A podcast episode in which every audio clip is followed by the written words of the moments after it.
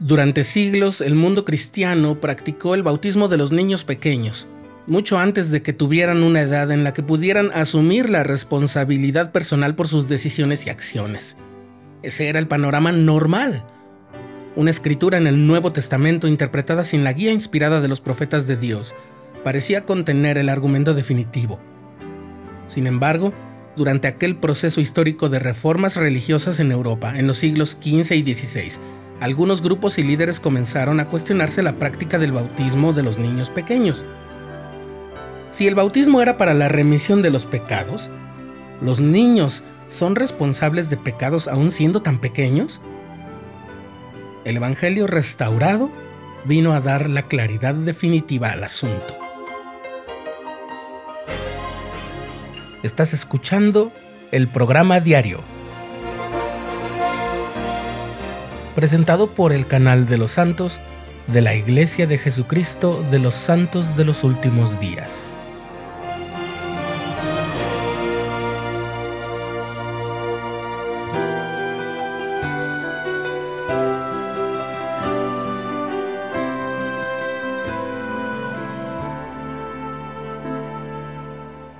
En la primera epístola a los Corintios, el apóstol Pablo dice algo que hace pensar que los niños podrían ser impuros por naturaleza.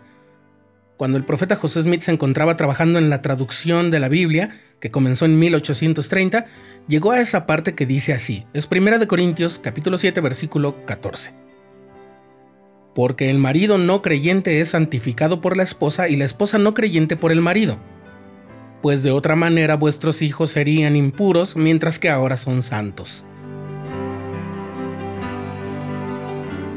El profeta José Smith recibió entonces una revelación que hoy es la sección 74 de Doctrina y Convenios, en cuya introducción podemos leer que incluso antes de que la iglesia fuera organizada, habían muchas preguntas sobre la manera correcta de bautizar, lo que condujo al profeta a buscar respuestas sobre el asunto.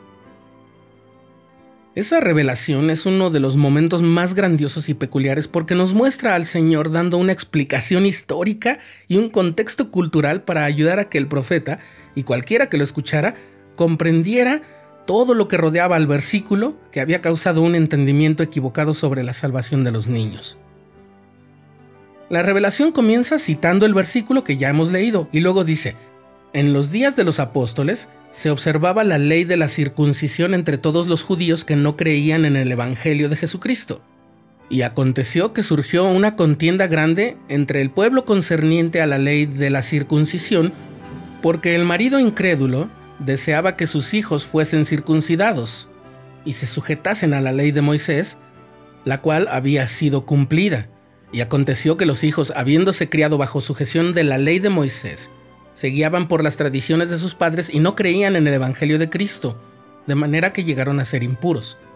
Fue pues por esta causa que el apóstol escribió a los de la iglesia dándoles un mandamiento no del Señor sino de sí mismo, de que el creyente no se uniera al incrédulo a menos que se abrogara la ley de Moisés entre ellos para que sus hijos permaneciesen incircuncisos y que fuese abrogada la tradición que decía que los niños pequeños son impuros porque existía entre los judíos. Mas los niños pequeños son santos porque son santificados por la expiación de Jesucristo, y esto es lo que significan las escrituras. Hasta ahí el texto de la revelación. Esto es algo que el profeta José Smith había podido leer al traducir el libro de Mormón.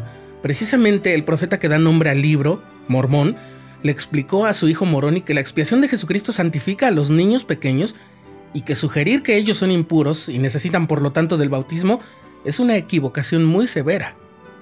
Pero además de ello, en esta revelación motivada por el versículo en primera epístola de Corintios, se explica que Cristo cumplió con la ley de Moisés y por lo tanto las personas ya no necesitan practicar la circuncisión para expresar la pertenencia al pueblo del convenio del Señor. Los judíos que guardaban la ley de Moisés creían que un niño varón era inmundo a menos que fuera circuncidado, lo que se hacía usualmente cuando el niño tenía unos ocho días, y por extraño que parezca, entre los judíos que se habían convertido al Evangelio de Jesucristo, había muchos que aún querían continuar con muchas prácticas de la ley de Moisés, en particular esa, la de la circuncisión.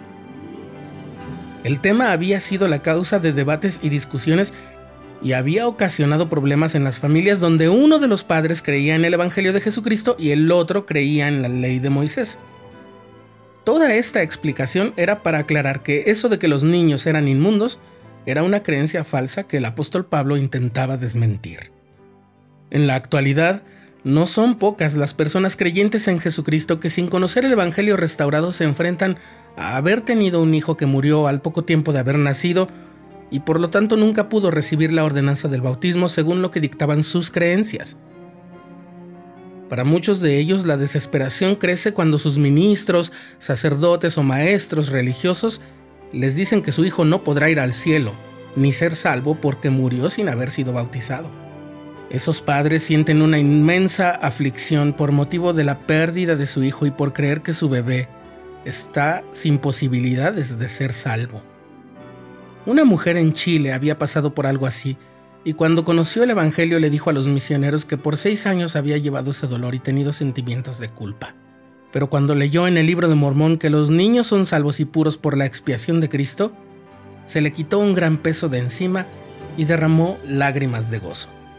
Es posible que a esto se haya referido el Salvador cuando les dijo a las personas que intentaban impedir que los niños se acercaran a Él, Dejad a los niños venir a mí, y no se lo impidáis, porque de los tales es el reino de los cielos.